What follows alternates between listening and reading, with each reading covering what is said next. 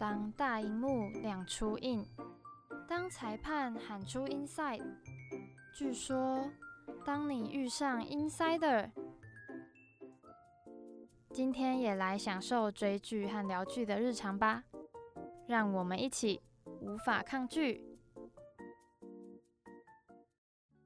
欢迎来到据说 insider，我是主持人 insa。不知道大家有没有喜欢看法律剧或是悬疑剧呢？最近我一连追完了两部悬疑剧，其中一个就是最近很红的《华灯初上》，我已经等不及看第二季了，而且甚至把预告荧幕录影下来放慢看，就是想要知道任何的一点蛛丝马迹，完全是陷在那个剧情当中无法自拔。因为我真的很喜欢悬疑类的作品，但我其实又蛮胆小，所以都是又紧张又想看，根本超矛盾。那一般悬疑剧都会在一开始就交代事情的发展，或是告诉你凶手是谁，或是死者是谁。在之后的剧情也不会因为前面就交代了这件事而变得不好看，反而是会让大家想要知道在案件前后到底是发生了什么事嘛。那今天要讲的也是一部有法律也有悬疑的韩剧，它真的是在我心中融合了这两个类别，融合的非常好的一部剧。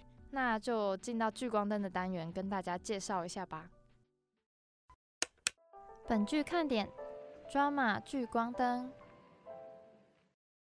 今天要来跟大家分享，在二零一三年播出的韩剧《听见你的声音》，它是由李钟硕和李宝英所主演的法律和悬疑韩剧。那其中也有一点奇幻的元素，因为男主角朴修夏拥有读心术的能力。不过这一部剧的配角也可能都是大家会知道的一些卡司，像是李多熙和尹相炫都是蛮不错的演员，就连郑雄仁所饰演的反派角色闵俊国也很让大家印象深刻。那想先跟大家谈谈男主角李钟硕，因为他是我最喜欢的韩国男演员，也是公认的很会选剧本的人。那他所饰演的角色大部分都会有很多的内心戏。除了考验演技之外，感觉也是常常身受重伤。不过，听见你的声音是他第一部担纲男主角的电视剧。却是一眼惊人，相信听见你的声音是蛮多人对他的入坑作。即使这一部剧是这么多年前播出的，到了现在仍然是很多人会一刷再刷的经典好剧。就连原声带也是很好听。我是在看了《W 两个世界》后才回去找来看这部剧。那对于爱看悬疑和法律的我来说，虽然一开始有被第一集吓到，一度不敢看，但其实它的剧情是从头精彩到尾的哦，会让你看到停不下来的那种。他跟李钟硕主演的另外一部法律剧作品《当你沉睡时》，都是以发生在主角身上的事情贯穿整部剧，并且会带出周边人物的法律案件，而且都跟小时候的恩人有很大的关联，就是可能长大会再重逢啊之类的，这边就不剧透。那这样的剧就也可以让观众从法庭上所发生的事情了解到每一个案件的前因后果，也可以从第三视角看到在事件当中所有牵扯到的人各自是怀着什么样的想法。从主要角色的一些重要选择上，也可以看出来跟他们自己过去的一些经历有什么关联和影响。我觉得听见你的声音还蛮值得推荐的一点，就是他用很多个案件表达他要。讲的东西就是每一个案件都有各自代表的意义，而且其中又贯穿了整部剧的一些核心概念。像是法律到底是什么？因为在剧中有很多是拍摄到在法院中间有一个雕像拿着天平的场景，就是可能让大家会去反思一些东西。我觉得还蛮有趣的，而且在这些案件中的人物又能互相串联关系，加上韩剧独有的那种爱情情节，其实也不会显得很沉闷，因为也有一些活泼或是搞怪的片段。个人是觉得这部作品集蛮多优点于一身，很多人会觉得。韩剧蛮拖戏，但是我觉得这一部在描述整个案件其实还蛮顺畅的，而且也不是说到最后就正派获胜啊，然后反派就遭遇了很严重的惩罚之类的，他反而是做了一个很好很好的结尾。而且它直到最后一集都还有一些反转，所以其实这部剧真的是还蛮精彩。那今天要跟我一起分享的 Insider 也是非常喜欢这两个演员，即使他最近没有再去二刷这部剧，但剧情还是让他很印象深刻。所以就在这边先进到聊天室的单元来跟大家分享一下我们对这部剧的心得和看法吧。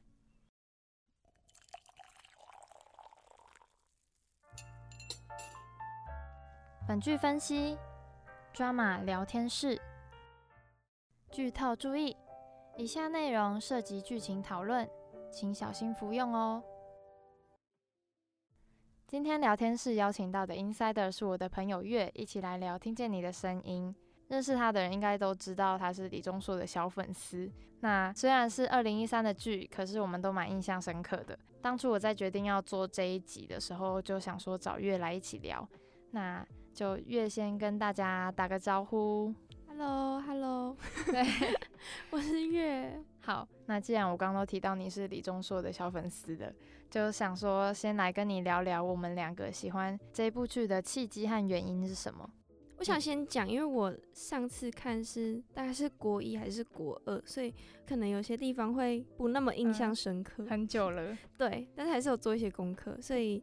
呃，因为这出剧是对我来讲是一个我自己很喜欢很喜欢的剧，所以相较于其他韩剧，就算隔这么久了，看到叙述对它的画面都还是有印象。这一部剧作为李钟硕他的代表作之一，他在剧中里面的哪些表现是让你印象深刻的吗？我想会不会是他跟女主角的爱情？没有，因为我就是本身太爱看姐弟恋。因为我觉得李钟硕他很厉害的点是，之前我好像看过某个可能是花絮或者专访那种东西，那时候就是要演一个哭戏，然后我记得是导演喊 action 之后，他真的是很快很快可以进入情绪，然后在很恰当的时机掉下很适合的眼泪。嗯，我就觉得，就是他可以在短时间内有这种表现，有这种程度的情绪出现，我就会让我觉得很佩服。蛮多片段是可能像朴修夏要对闵俊国复仇或者什么，他跟闵俊国的对手戏的时候，他那种就是看着他，然后真的很想要可能攻击他的那种眼神跟状态，就是也会让人家觉得很入戏。懂你，懂你，就是靠他的很多表现跟情绪，会让观众。更栽在整部剧的剧情里面。嗯，我国一的时候真的还是一个小妹妹，可是就是真的好喜欢，喜欢到不行，就太好看了。因为这部剧也是姐弟恋的题材，它跟女主角的化学反应让我蛮惊喜的。我本来追这部剧对李宝英没有特别有印象。但是他跟李钟硕的火花超级有，因为我对姐弟恋其实还好，但是越蛮我超喜欢，对越蛮喜欢的。我是姐弟恋的粉丝，我知道有很多人对姐弟恋比较没有那么喜欢看，或者是觉得不会期待他们有什么化学反应或是火花，但我自己就是真的好喜欢。有特别的原因吗？没有，就是因为可能我本身个性使然。因为我就是一个不喜欢被保护，可是会想要保护别人的人哦，就是姐的那种性格啦。我就觉得姐姐对我来讲就是好美人设。对，我觉得李宝英诠释那种姐姐的感觉也诠释的非常好。其实他在剧中一开始的角色有点小幼稚，就是他会有很多很无聊的举动啊，然后他又超不会照顾自己，就家里都超乱。当然后来李钟硕住进去之后，就是就打理生活的男人这样。对，我觉得很好笑的是，朴修夏在这出剧里面很喜欢那个张慧欣这个人。那时候朴修夏住进去张慧欣家的时候，有一天隔天他们起床的时候，就是修夏被慧欣的邋遢模样看到的那个那个片段，我觉得很好笑，就是很可爱。他好像有讲一句，我觉得也蛮印象深刻，就是说你没看到女生就是平常私底下就是这样，对，女生就是私底下就这样，你不要有什么对，我也是，我也是。我觉得也是因为普秀虾对女主角已经有太多的期待了吧，他已经等她等超多年。然后他们两个化学反应的话，不只是在甜蜜互动吧？我觉得，因为他们有吵架过一阵子，那时候就两个人都蛮纠结的。然后后来是张慧欣去找朴修夏，那一场也是他们关系的转折啦。其实我觉得很印象深刻，也很甜，可但也是甜的地方，就是 是那个，因为朴修夏他在这出剧里面，他就是一个。会看透别人心里读心，对，就是有读心术的一个男生。那我觉得很非常印象深刻的片段，就是十四集的时候，收下那时候送慧心去上班，可是慧心一直想避开他的眼睛，因为他不想让修夏读到他的心里。可能那时候没有点小争执还是小别扭，不晓得有点忘记。但是他们是走到彗星的要上班的地方前的时候，彗星就嗯转头叫修夏停下来，然后让修夏看着自己的眼睛。因为我觉得这个让我印象很深刻的地方是，别的剧的话，通常就是你要跟对方告白，你要做什么的话，通常是会直接用讲的，或者是做嗯一些很不管是低调或是很高调的告白的方式。但这出剧的这种告白方式让我非常很印象深刻，是因为他就是在讲一个读心术的剧嘛，所以他跟他告白的时候，他没有讲话，就在嗯心里用想的，然后他就心里想说，就是在坦诚他喜欢修夏这件事情。然后他说什么，他喜欢修夏之后就很讨厌修夏的超能力，因为有好多不想让修夏知道的想法。但是就算如此，还是很喜欢修夏。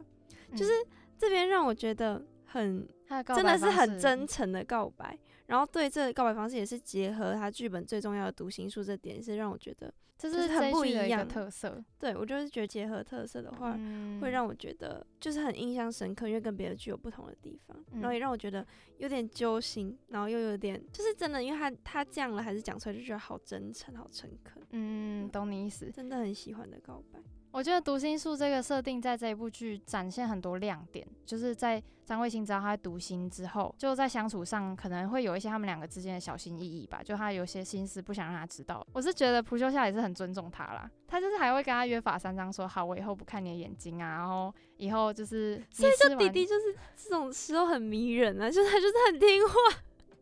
也太喜欢。反正就是他，他真的是很为女主角着想啦，他不会用他的超能力就想说，哦，就看透我喜欢女生心思。那虽然超能力是这一部剧的一大卖点，可是他也不是所有的时刻都能用他的超能力，而且他在使用他的读心术去帮张慧欣就是胜诉很多次的时候，后来又发现一些矛盾嘛，就是想问月，你会觉得朴秀像他所拥有的这个超能力到底是好是坏呢？我觉得好像在这出剧里面，他的超能力是有好有坏，因为好的是可能他能够看出一些，呃，如果被害者会因为害怕或是因为其他情愫而不敢讲出来的话，他可以去试着去引导对方，或者是甚至帮整个案件伸张正义什么的。嗯，但是也是有那种别人不想要被读透心理的时候，这个就会变得有点好像侵入别人的隐私的那种感觉。哦因为如果今天有一个有超能力的人跟我是朋友的话，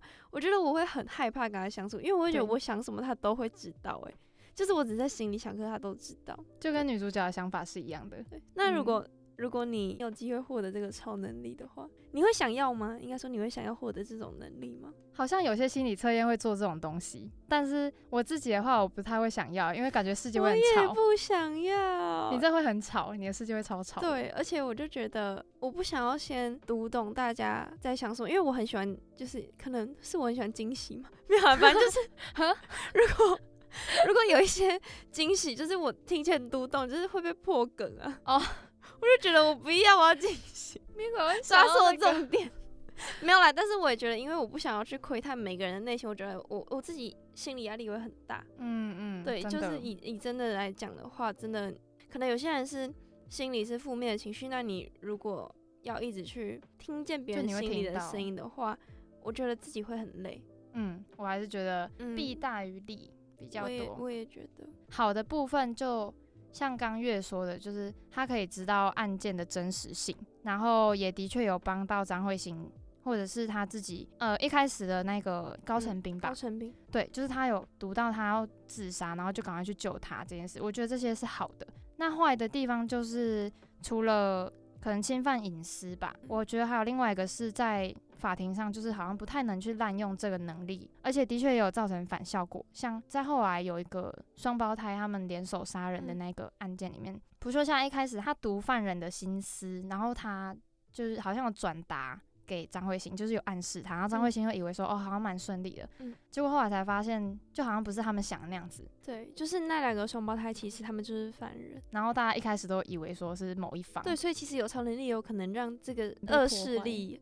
就是扩大，因为如果这个事情弄在可能有一些心思不好的人身上的话，嗯它确实可以变成一个还蛮可怕的事情。闵俊国就是一个啊。你还记得有一场戏是朴秀夏他知道闵俊国在哪，然后闵俊国也知道朴秀夏长大后的样子的时候，嗯就闵俊国他抠他，然后叫他去找他。因为明俊国他已经知道他那个能力，也就是在多年以前他就知道嘛，因为监视器在拍，所以他就是一直用心里面去跟朴秀夏讲一些很糟糕的话，然后去激怒他，然后可是监视器是拍到朴秀夏就是在那边抓狂而已，然后自己单方面的去攻击对方。真的，我那时候看的时候我就想说，天，会很生气，而且你知道，因为这出剧对我来讲印象非常深刻，是因为闵俊国他的角色。太鲜明了，对他让我好害怕。就是呃，闵俊国他的整个声，不管是声音、长相什么的，在这部剧里面都让我好害怕。然后我永远都记得他装着假左手坐在卡车上敲那个方向盘的那个，就是太印象深刻。然后我有一次搭 Uber 的时候，然后我一上车，然后我就看到那个司机，他长得超像闵俊国。我真的觉得好害怕。你说像是长相吗？对，长相，所以我真的超级害怕。我在后座，我就觉得好紧张，好紧张。可是我就知道他名字不可能是同一个人，因为毕竟你知道台湾人跟韩国还是不，就是不同。就你这，他绝对不会是同一个人，只是你就是看到那种很相似的长相，就会让我很害怕，就是我的后遗症。所以那时候是有想到敏俊国的，我就是想到敏俊国，而且敏俊国这个名字我忘不了，因为就是很多戏我看完我会忘记他角色的名字，可是敏俊国三个字是，就是真的是他刻画的太鲜明，然后我觉得这个坏人的角色鲜明到是我能够跟别人讨论，就是可能讲一件事情的时候，甚至不是在讨论这出剧，就只在讲一件事情，然后我就说那就是什么。闵俊国就超可怕，那我就想说，这是可能我自己心里的 OS 而已。嗯，我想说，因为也不是不会有人知道敏俊国是谁，因为他是一出韩剧里的一个角色。结果真的会有人知道，就是会回我说，我也觉得敏俊国超可怕。哦，就是在讲无关的事情的时候。对，就是敏俊国这个名字是好像在大家心里都刻画很深很深的印记。嗯嗯。嗯，我们刚刚聊了那么多，我觉得是主演都大部分都有提到了，他们在剧中的性格，就除了明俊国之外，我觉得其他也都很鲜明。就是到这一部剧后来，你也会看到大家的成长。朴修夏的话，我觉得他一开始是有成熟的成分，然后也有不成熟的更多，因为他就是个少年。但他到后来就一开始会单纯以复仇为目标，后来是以他自己还有他身边的人的幸福。嗯。也是张慧欣有一部分影响了他。其实你转头看来，每个角色都有成长。我觉得普修夏，我其实很很喜欢，也很欣赏这个角色的一点是，我觉得他很忠心，就是他从一开始的对张慧欣的执着，就是可能一直想一心想找到他，然后在小时候的时候就跟他说过他会保护他，对这个东西，然后到。他们真的遇见了，然后到可能也发生这么多事情，到最后他还是一心的，就是想保护着他。我就觉得这种很忠诚、很忠心的这种情感是还蛮难得的，然后也会让我觉得这个角色最大的优点。你会觉得他可能有被动摇过，但是他一直以来都是很善良的一个角色。然后张慧欣的话，一开始会让人家觉得不太震惊，而且他很懒散。对，他在律师的那个面试，他就人家问说你为什么想要选？我只想赚钱。对，你还记得？他就说就是为了钱这样。但是后来就你会被他在法法庭上打官司的那些实力还有坚定打动到。我觉得也是普修下有影响到他，他们两个角色算是一起成长的。对，他们是互相成长的。就是一开始张慧欣其实他在作为一个律师是非常不积极的态度，然后加上他。可能没有想着说他要替被害人去出一口气或者什么的心情，他只是为了把这件工作做好而做好。对，所以对一个律师来讲是蛮不积极的态度。我一开始觉得他都只想把被害者就是减刑到最低，然后但是没有要帮他们无罪的那个想法，我就觉得天哪，也太不积极了吧！如果是被害人，我真的是超无力的。对，而且因为他想要把被害人减刑，是因为他就是好像是，万一你主张无罪，后来被检察官起诉成功的话，其实被害者是会被判更重的刑期的。所以他只是想说，如果你态度好一点什么的，可以减刑，就至少不会被判更重。可是我也觉得这种想法很不好。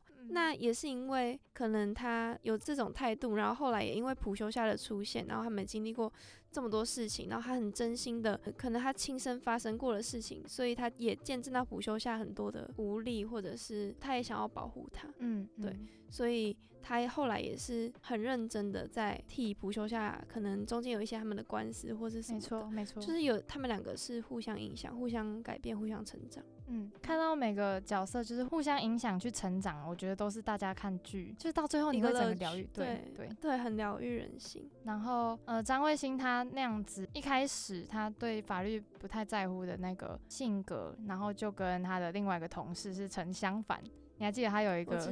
车律师，对，他非常非常积极，而且他是有点积极到不太好，他是盲目相信被害人，然后还有被骗过。对，他是就是会不顾一切的替。被害者去就是去查很多资料，然后去可能证明他们的清白或什么，就是非常非常真的是很用心。对他不是一个只会研究书面资料的律师，就是他会为了证明被告无罪，然后去到处奔波找资料。就是这个是他这个角色，其实我觉得是优点。我自己也觉得，我是喜欢这种角色的存在的人。在一出剧里面有一个。就是这么两个不同极端的角色，就是他跟那个张慧欣，嗯，两个角色算是对工作上面是蛮极端对比的，我会觉得还蛮有趣的。嗯，那像面对这样子聪明的罪犯，像闵俊国这种人，他们去钻法律漏洞，就法律都没有办法做到正义的时候，月你会觉得像朴秀夏那样子，就曾经决定自己去复仇，会是对的决定吗？我其实如果以大环境来讲的话。法律确实是一个，它就是法，它就是制定出来的东西，所以我还是会觉得大家就是还是要遵守法律吧。就算很多法律可能像你刚才说的，不见得能够惩奸除恶，或者是可能有很多这样看来是一些很判决是很不公不义的。对，但它毕竟就是还是一个法律。我觉得你自己复不复仇，只要是你可以去复仇，但是我其实觉得好的复仇不一定是你去伤害对方，就是可以用别的方式，就是也是不违反法律的情况下，你可以用别的方式去对一件事情作为复仇。那复仇这个词也不全然是你一定要去攻击对方，或者是是一个很很贬义的词，复仇也可以是，比如说你让自己变得。更好，或者是让他看到你其实是更好的，或者是你不在意这件事情。因为其实很多人，他们那些坏人，他们其实是更想看到你因为他们而气急败坏的样子，或者是很想去攻击他们的样子。但如果你今天是呃让自己过得很好，然后可能看起来是对这件事情是不在乎的话，我觉得他们反而有没有可能他们心里其实会更着急，然后更生气，会觉得他们的目的其实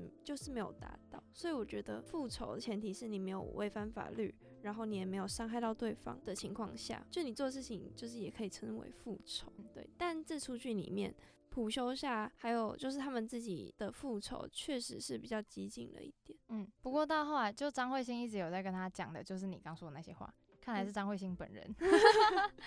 没有，一开始我也会以为张慧欣就是他好像对很多事情都无所谓啊，然后我会以为他是支持修下复仇，因为他自己也是受害者之一。对。但是他在整个过程里面，他是一直不断劝他不要去伤害他。就是看到慧心他妈妈被杀的那个场面的时候，那个场面是整部我哭的最惨的地方。我也是哭的爆惨。嗯。但就是那时候他妈最后一通电话跟他讲所有的话，那时候看那个那一场戏，就会想说，原来张慧心他自己会有这些想法，就是受他妈妈很深的影响。他妈已经临死嘞。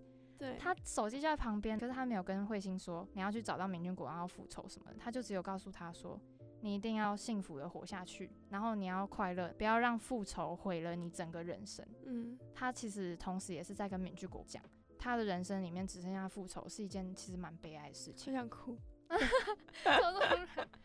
我觉得这部戏就是他讲这一点，真的让我非常非常的喜欢，而且这边又不会很煽情，嗯，就是很感动那一幕。然后张慧欣她在每次跟普修夏讲这个观念的时候，一开始普修夏一定不懂，他真的不懂，而且他的确，而且他是小，他算是小男生，所以小男生会比较可能有些道理确实是没办法真的理解，他会以他自己的情绪或什么来作为复仇，会觉得复仇就是我要伤害他，哎，就是以牙还牙嘛。嗯，但是慧心就他们会认为说眼光放长远一点，你就是要过好你的人生。可是我觉得，如果是自己在面对那样的两难的时候啦，因为的确我的家人就是被伤害了，然后我自己也受到很大的创伤，我没有办法一时间去不对他采取任何行动。嗯，可是到后来，就是如果能让自己的心境成长成用别的方式去达到另外一种复仇目的吧，我觉得，嗯，就是这部剧要告诉我们，然后也是大家很多人的人生中可以思考的一个点，这样。对，我觉得如果要聊听见你的声音，我们可能还会聊超爆久，但时间有限，就希望大家会喜欢我们今天的分享。那听完之后也不要犹豫，赶快去追起来吧。那就谢谢月今天来成为我们的 insider，谢谢，好，拜拜，拜拜。跟月聊完后，又让我忍不住想要再回去找来重看了。这部剧真的值得一刷再刷，它紧凑的剧情还有那个紧张的情节，真的很精彩又让人印象深刻。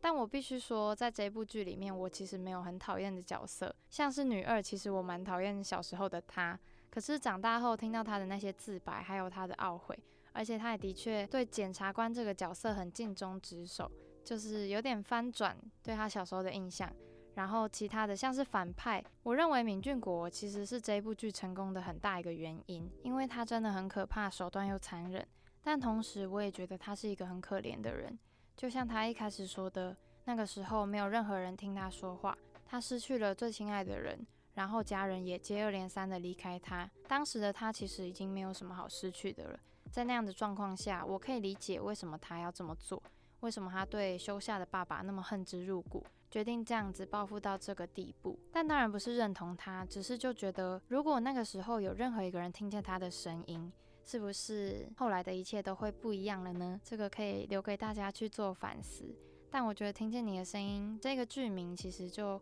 不是只适用于男女主角。在听到敏俊国的故事后，也让我想到车律师曾经因为相信他而放他走。其实也不能说车律师是错的。我觉得敏俊国最后会愿意放下，可能也是因为车律师的那一番话，是因为车律师这个人相信他，所以他才回归到原本的样子吧。如果还没看过这部剧的人，真的很推荐大家赶快去看。希望大家在看完后都能有不同的收获。那就谢谢大家今天的收听，我们下次见，拜拜。